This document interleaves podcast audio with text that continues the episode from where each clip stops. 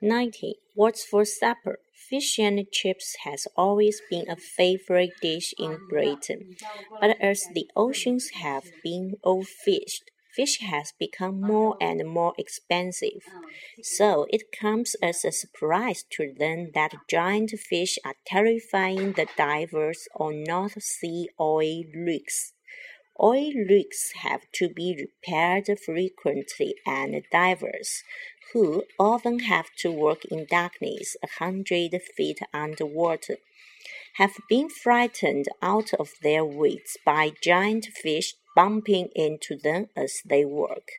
Now they have had special cages made to protect them from these monsters.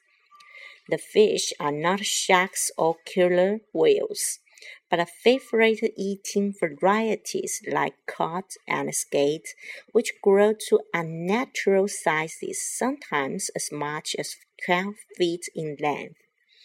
Three factors have caused these fish to grow so large.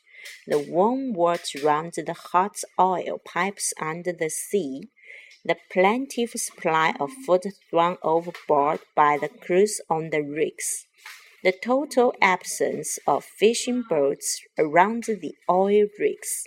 As a result, the fish just eat and eat and grow and grow in the lovely warm water. Who is who?